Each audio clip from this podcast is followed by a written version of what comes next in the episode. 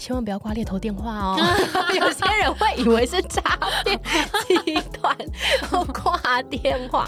即便你现在不想换工作，我都会建议你还是可以跟他稍微聊个两句，留个联络方式。对，因为你不会知道你什么时候会需要猎头的帮助。嗯，比如说像我自己，我的专精是在精品产业。我跟 candidate 聊的时候，可能聊个三五分钟，我自己脑海里面我就会有画面。嗯哦，这个 candidate 他很 Chanel，很啊 Dior，、很 Gucci，很 LV。当我们在整个市场上更熟的时候，甚至我们会细到说，我现在要找的这个位置，我知道他的 hiring manager 是谁，他是什么风格，所以可能找什么样子的人会比较适合他。嗯，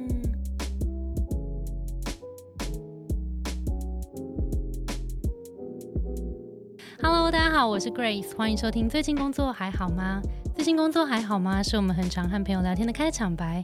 但除了好与不好以外，很多说不出口的、没有被了解的、不知道和谁说的，希望都能在这里聊给你听。节目每次都会邀请一位在职场上努力发光发热的来宾来和我们聊聊最近的工作与生活。今天非常开心，我要邀请到一位好朋友，同时他也是一个猎头公司 Couture Consulting Group 的老板。然后呢，他其实他自己当猎头已经有八年经验了，然后他中间其实有离开过一段时间，然后之前第一份工作其实也跟这没有什么关系。所以今天这一集我们就来好好聊聊猎头到底是什么，猎头可以怎么样帮助到大家。那如果大家对于猎头有兴趣的话，可能可以怎么样开始往这个方向迈进？好，那我们就掌声欢迎 Leona。Hello，大家好，我是 Leona。对，Leona 其实之前也是我们教我们履历面试的老师，老师好。的，大家好。但是今天今天这一集很可爱，就是我们礼拜二的六点我们在录音，然后因为我们等一下就要一起去上跳舞课所以我们今天如果大家看到我们到时候出来的照片，就会呈现一个非常嘻哈的状很态。怕。没错，好啦，那今天李欧娜可以跟我们简单的自我介绍一下你的职涯历程吗？OK，呃，我做 Headhunter 大概今年迈入第八年。其实我蛮 lucky 的哦、我是二十三岁的时候就入这行，其实算是在很年轻的时候就找到自己真的有兴趣的工作啦，就一路做到现在这样子。那在那之前，其实我只有在一家，等一下，你怎么录音开始卷舌很严重啊？很严重吗？我觉得怎么？你是不是听到你的自己的声音就忍不住要字正腔圆？好像有可能有一点哦、好可爱哦、还是要还是要多一点台南腔比较舒服。我们这都可以，都可以。我是只是怕大家想说，哎、这位这位女子是不是这位是不是在对岸待久了？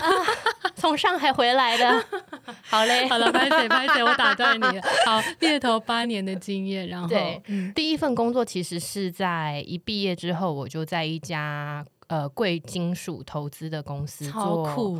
呃黄金白银的进出口买卖。天哪，这真的是一个很很少见的产业，还蛮有趣的，因为那个时候刚刚好黄金白银到了上一波历史的高点，所以那一波其实是很多人在关注这件事情。嗯。嗯那那个时候我在一家台湾的公司，然后被公司外派到马来西亚吉隆坡嗯跟香港。诶你怎么找到这份工作的？这个老板刚好是我们大学时代一起办一些讲座，的讲师。哦哇，嗯。那他怎么会找到你？他可能就看我英文还可以吧，没有什么其他优点，你知道刚毕业，哦，OK，可能外语能力跟感觉你应该也蛮灵活的，可能那时候就感觉到你有这些特质。就感觉出来我很爱管闲事，可能看到我姓管，管家婆，原来是这样子，对，OK。后来所以就先外派了。一年，一年多，一年多，嗯那时候做什么？什么都做哎、从进出口报关啊，然后到每天 daily 的销售啊，然后客人会上门，然后有很多 customer service 啊，然后我们也有做 e-commerce，所以比如说包括，我才曾经进了很大一批银条的货，然后搬货搬到我的手骨折。天哪，你每天都在跟很多的资产为伍，哎，，对对对很对贵重的资产有人笑说：“哎、我是卖淫的。也没错，也没对错。，然后后来做 hunter 之后，就是哎、我现在改做人口买卖。好可爱哟、好啦，那你那时候为什么会在那边做一年，决定要哎、那我来转个职当猎头？我在香港工作的时候，我遇到我觉得我人生中的一个很重要的贵人。我在香港认识了一个很好的朋友，然后他刚好在香港做猎头，嗯嗯哦、那因为我那个时候一个人在香港，其实人生地不熟，那他其实很照顾我，所以他那个时候就把他很多的朋友介绍给我。那他的朋友有很多都是他的 candidate，啊，那他刚好在香港是做金融相关的猎头，所以你可以想见他的 candidate 们其实都是很成功的 bankers。嗯那那个时候我就觉得这个工作也太酷了吧？为什么 就是可以认识这么多优秀的人？啊，对，因为如果照正常的职涯管道，这些人可能都是我的老板的老板的老板的，不知道到哪哪边去，他们年薪可能是我的十倍。嗯但是因为这个工作，因为我有一个 hunter 朋友，然后他把他们介绍给我，所以他们就把我当成他们的朋友嗯呀。所以那时候我回台湾的时候，我就把我自己的履历丢到所有我找得到的大型猎头公司里面去，然后我就面试了一轮。啊所以那时候觉得哇，我可以在年纪很轻的时候累积到一些人脉资产。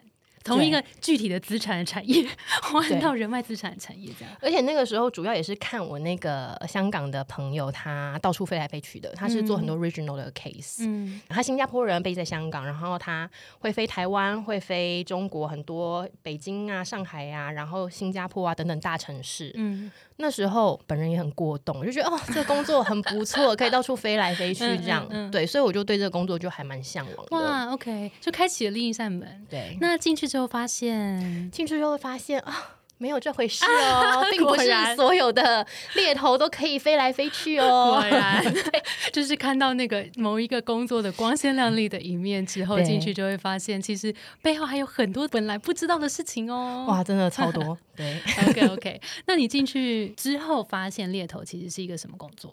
嗯，我觉得猎头是一个良心事业。哦，哦怎么说？其实 hunter 他就是一个很非常非常业务导向的工作，which is true、嗯因为 hunters 们他们在公司里面的 KPI 其实就是看业绩数字，嗯对但是其实做了越久啊。比较有同理心的人，或者是比较有良心的猎头啦，到最后其实大家都还是会可以理解到说，其实我们的工作会影响到的是 candidate 们的人生，因为哦其实、对啊，每一个职业决定都很嗯重要。对，因为人其实老实说，有三分之一的时间在工作。嗯要是为了自己的一个私心，为了自己的业绩，然后把一个人推到了不合适的位置上，那其实对这个人的接下来职业发展是非常非常伤的。嗯嗯，嗯对，所以其实我觉得一个 hunter 要做的久，保持着这样的心情，其实是还蛮重要的。嗯嗯嗯，OK。李优娜可不可以很快帮我们解释一下人资跟猎头的差别？，OK，人资呢就是我们的客户，就是原来是我们的干爹干妈们、衣食父母。OK OK，对，那我们的合作对象其实就是企业里面的人资啦。嗯我们负责帮他们去找他们目前所需要的各种各样的人才，嗯然后提供给他们，跟他们去做沟通，去做呃讨论哪些人适合，然后帮他们安排做后续所有的面试。嗯那其实以 in house 的人资来说的话，招聘这一块 recruitment 这一块只是他们工作里面的一环，他们还要负责薪资啊，嗯然后呃人才培育计划啊、教育训练啊，然后公司的员工福利啊等等等，其实非常非常多。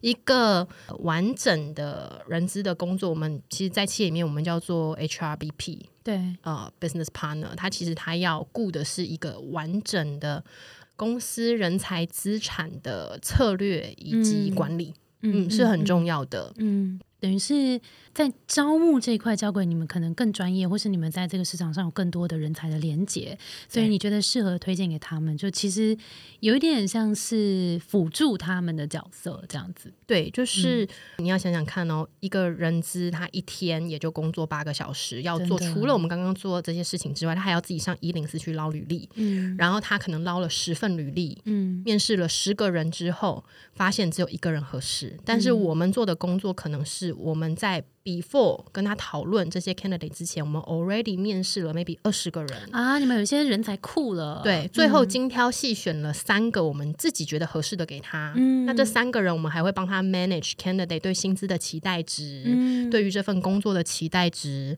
去给他们见之后，他们觉得这三个人，他们只需要见三个人，然后他只需要从这三个人里面可能推两个去给用人主管或者是大老板嗯去见，然后最后挑一个出来就好。嗯对，所以可以节省掉料其实是非常非常多其他的成本。嗯，了解，很清楚。刚聊了一些猎头的工作在干嘛嘛？那我们现在来直接聊一些。李欧娜看过的众多 candidates 们的 的一些小故事或是鬼故事吧。讲到重点，鬼故事很多，对，是不 是？我们先来个鬼故事好了。你觉得你有没有遇过什么鬼？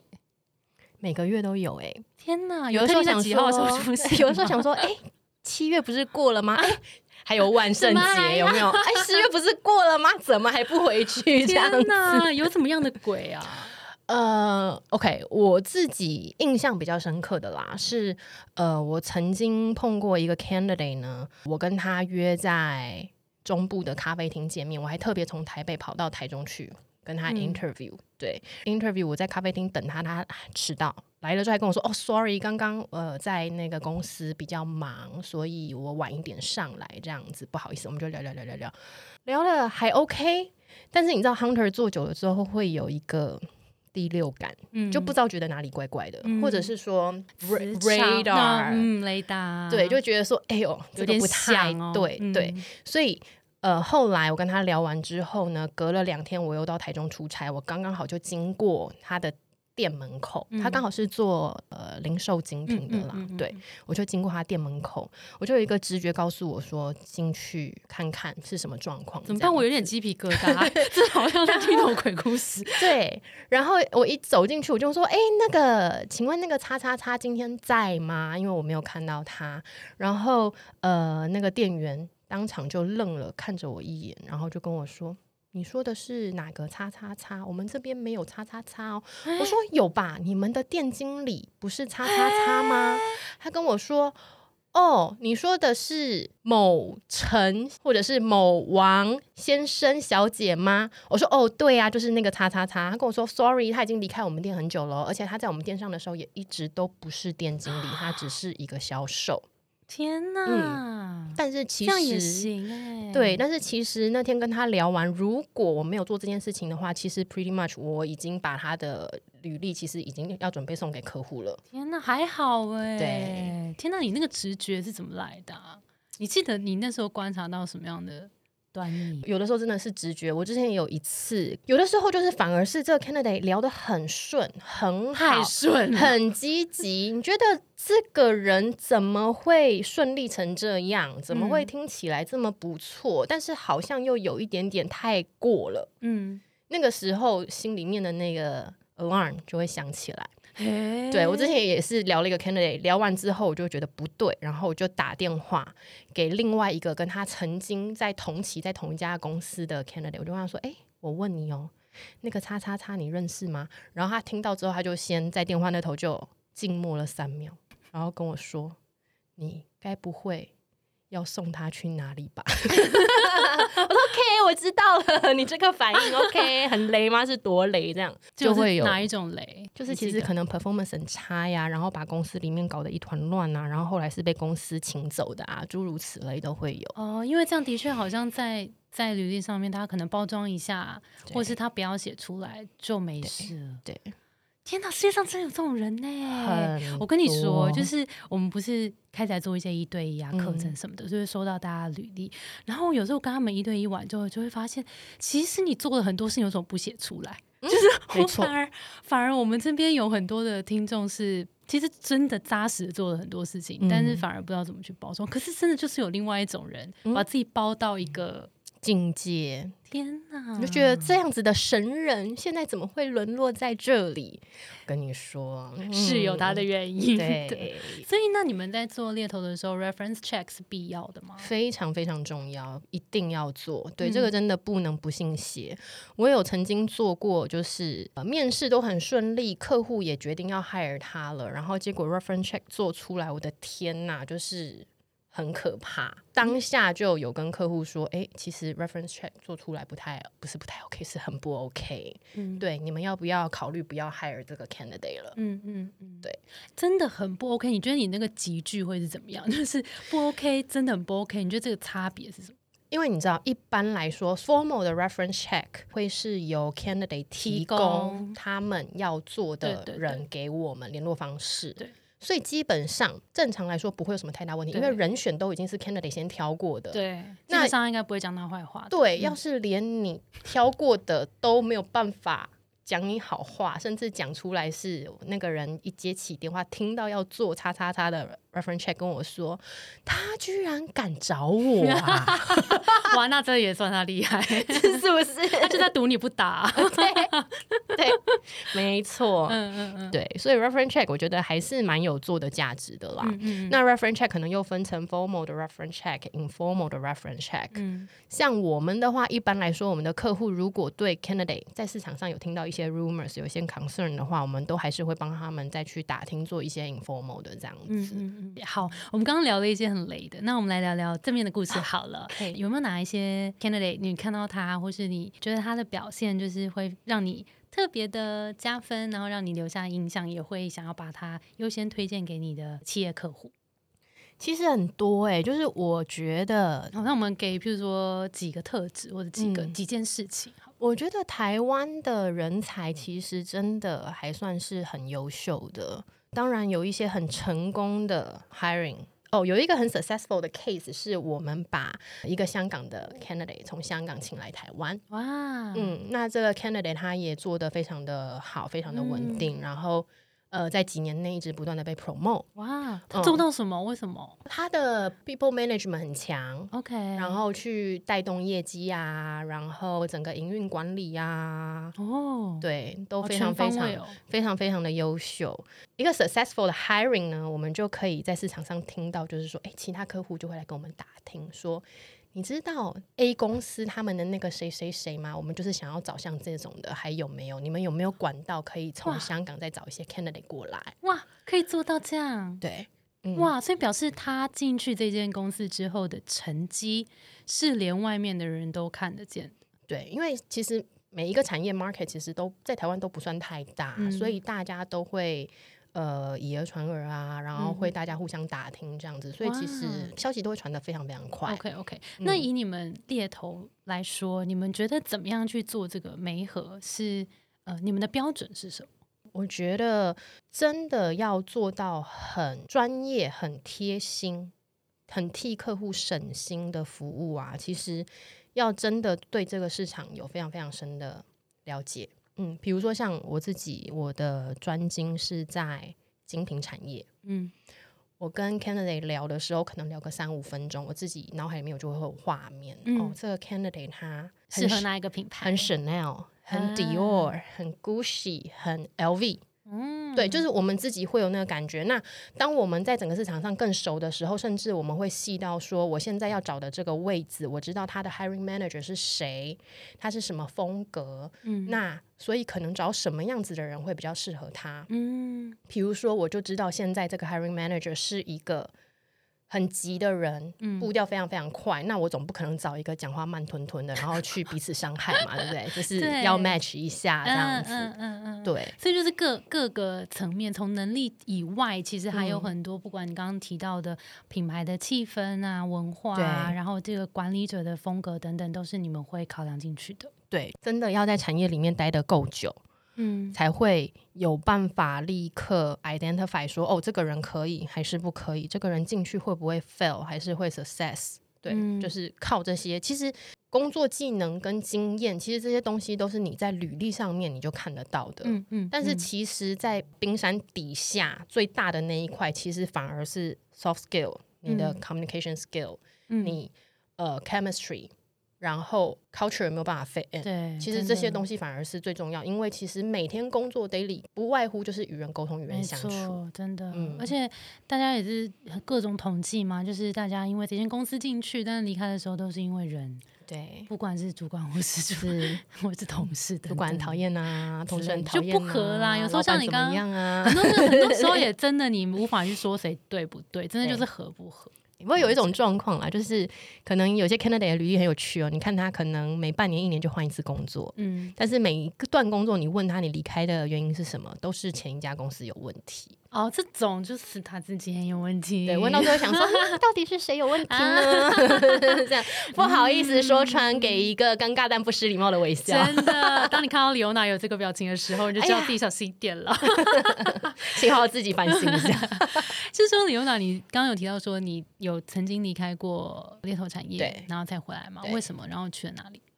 一开始的时候，我 join 了一家很大的猎头公司。嗯。对，那大概待了一年多的时间，我就选择离开了，因为压力真的很大。嗯，啊，我觉得也是因为那个时候年纪还很小啦，其实并不是真的太 mature，所以不太理解要怎么样去 handle 那样子的压力。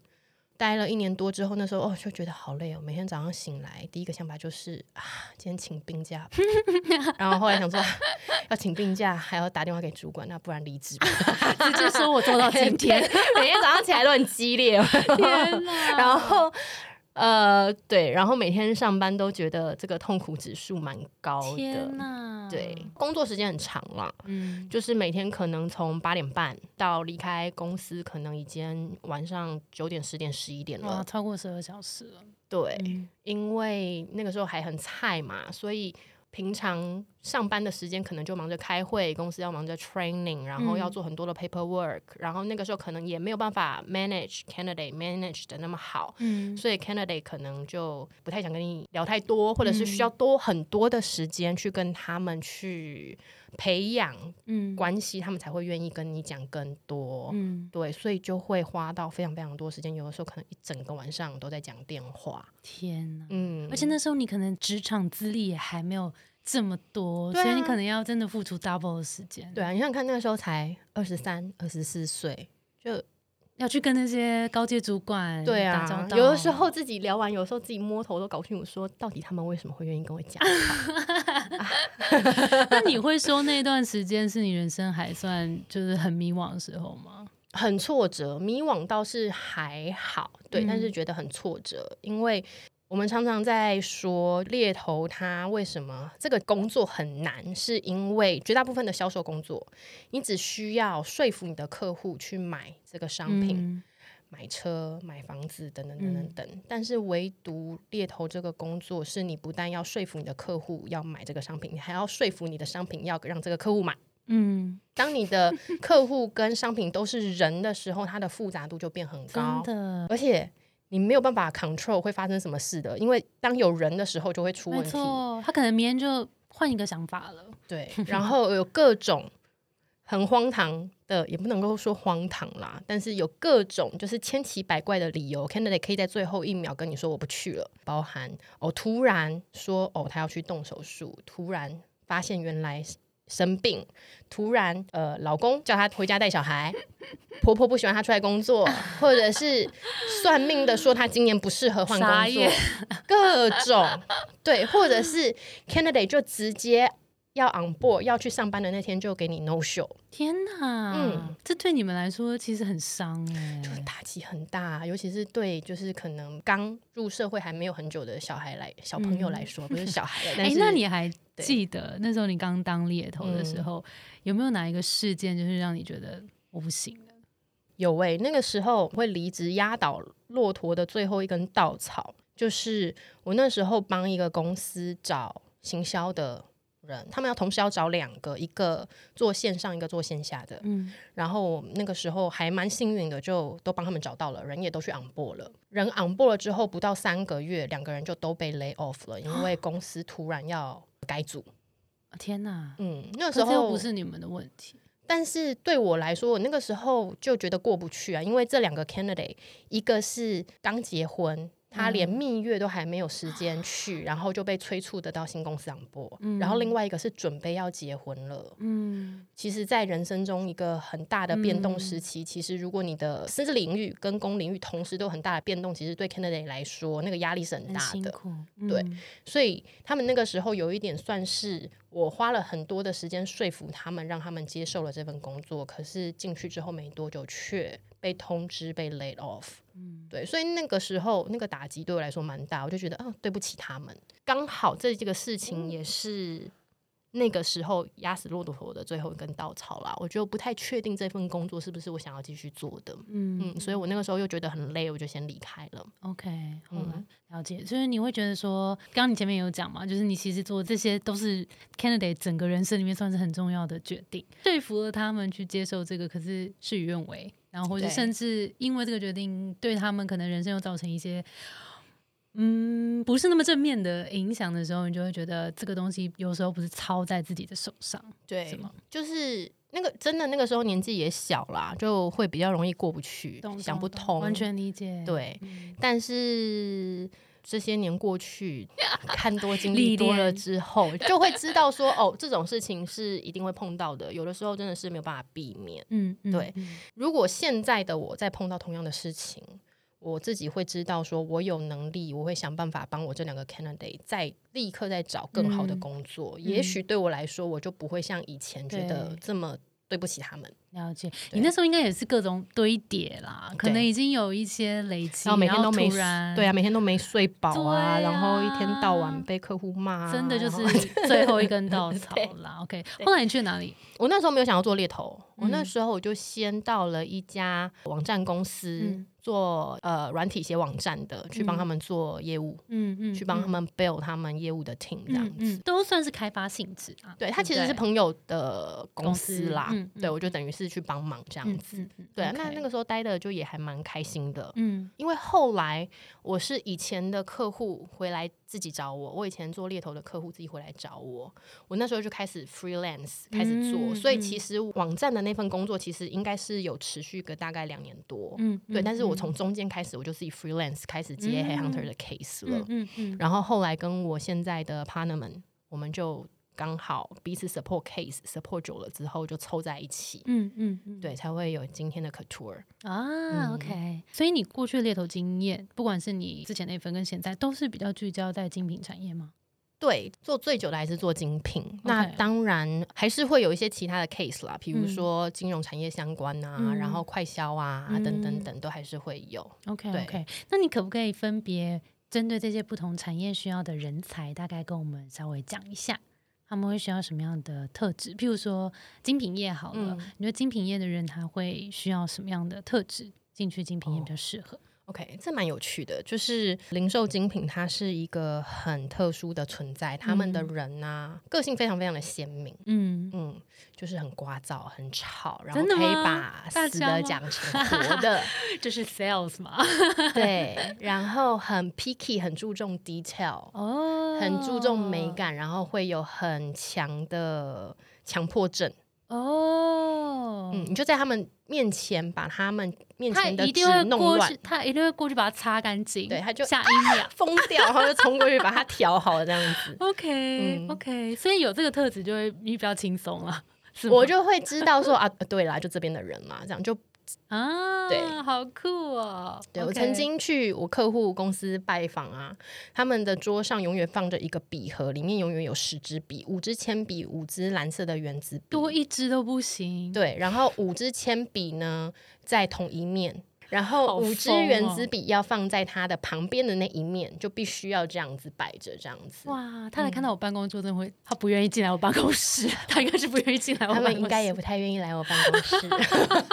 的确啦，因为要整理柜位嘛，然后让让每一个人每一个走进去的消费者感受都很好，然后这些精品本来就应该要一尘不染，在那边用最漂亮的样貌呈现给大家，所以如果你的特质刚好是这个，可能会更适合。对，比较大而化之，可能也可以训练，但也许就会稍微比较需要磨合一阵子。对，就会比较辛苦一点。嗯嗯嗯，OK，、嗯好。那你刚刚还有提到呃金融业，呃，金融业的话，其实金融业的人呐、他们的 background 都会，他们可能从学历开始，他们可能就都是金融相关的科系了。啊，OK，，对，然后我比较常碰到的啦，比如说以台湾的外商银行来说，他们可能就是从 MA program 从毕业生就开始真人了，嗯然后就进去，然后就一路培养、培养、培养、培养。对，嗯所以其实金融产业的人比较少会往外跳，他们都是在自己的产业里面嗯跳来跳去。对嗯那特质吗？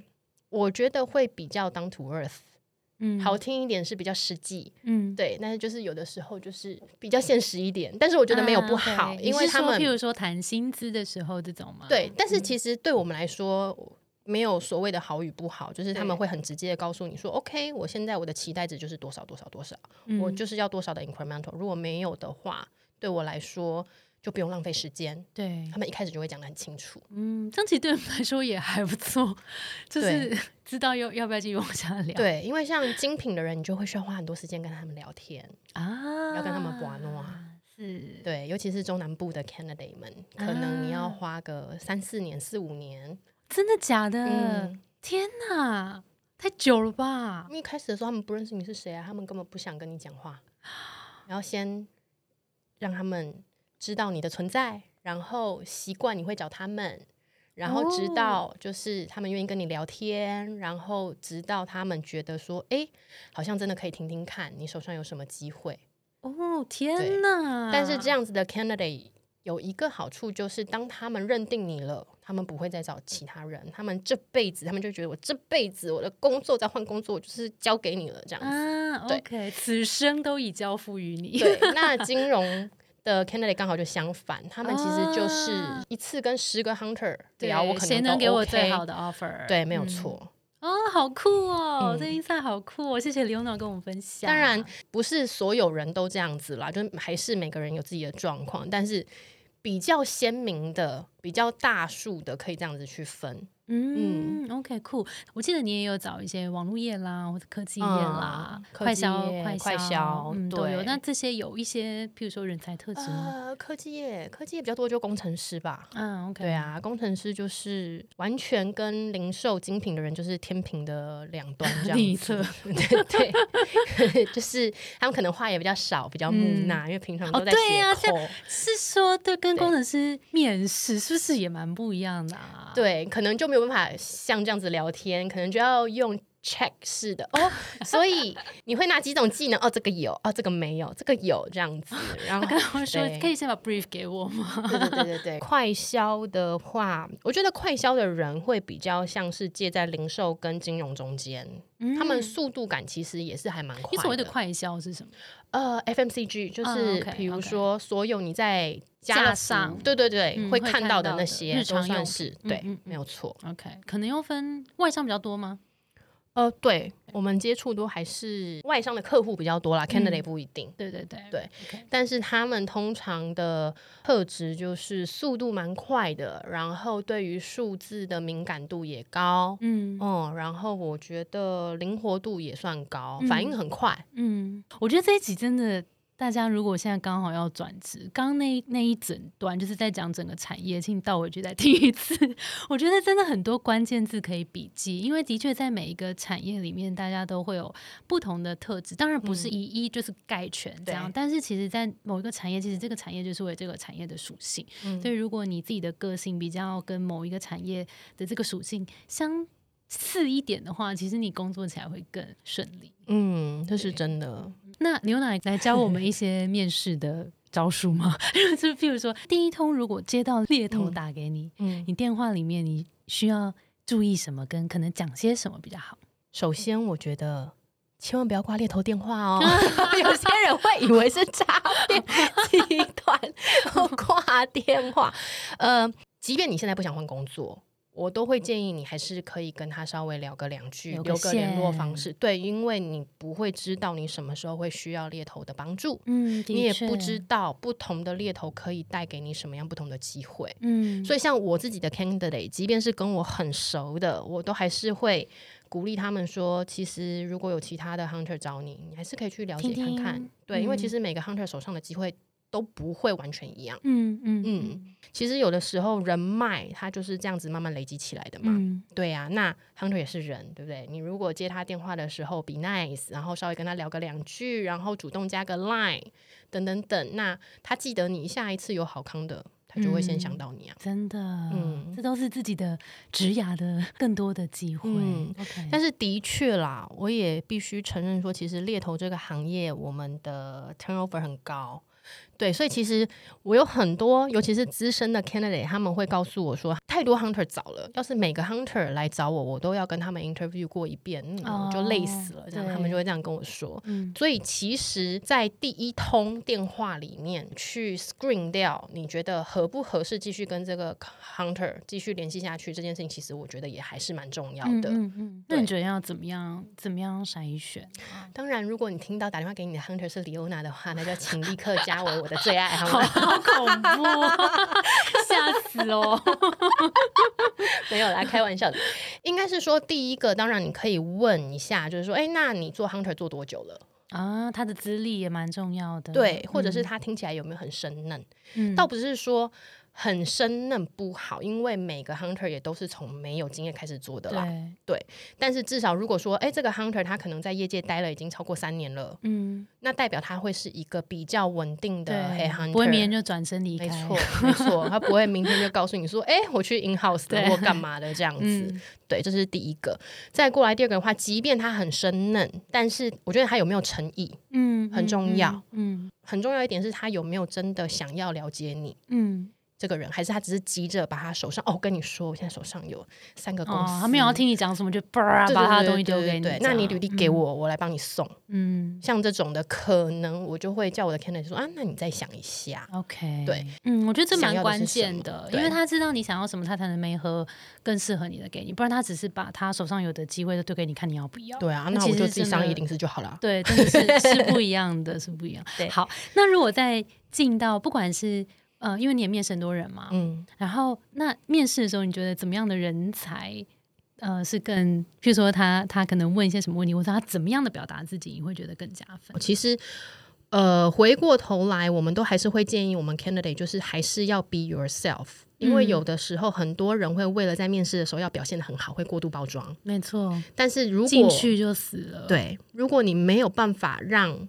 其实跟 couple 结婚一样嘛，你如果在结婚前没有办法让别人知道，你后面要演的很辛苦，对啊，你就要演一辈子哎，对不对？找工作还好啦，还可以提离职啦，但是还是很伤嘛。对呀，嗯，真的，就是这个这个点蛮重要的。对，好，那今天这一集，我觉得 Leona 给我们真的超级。多的资讯，超多收获。如果大家听完这么写实的猎头故事，还是对猎头这个职位还是非常有兴趣的话，那个刘娜可以跟我们分享一下，说要当猎头怎么样的特质是更好的，然后他可能第一步可以怎么做？嗯，像我们公司自己在找人啊，我们自己会看的是，哦，我很喜欢问一个问题，就是说，呃，你有没有？曾经从小到大一直不断的做某件事情做很久，比如说跳舞也好，运动那我可以，可以。就是我觉得做猎头很重要的一件事情是不能够太轻易的放弃。嗯嗯，因为头。一到三年，你还在去累积自己人脉的时候，它真的是一个很痛苦的过程。你会碰到非常非常多的挫折，很多案子眼看要关了，最后一秒出问题，然后很多是甚至哎，candidate 都已经 on board 了，然后但是 on board 之后没多久就发现不合适就要走了，你还要。再帮客户再补一个人，就是有各种很痛苦的状况，嗯，对。但是我自己也觉得，就是因为有办法撑过可能头第一年、第二年那种很痛苦的状况，所以会变得非常了解自己，然后其实心智会变得还蛮坚强的，嗯嗯。所以也欢迎磨练的过程，对，想要挑战的，嗯。好啊，那我们投履历来 是吗？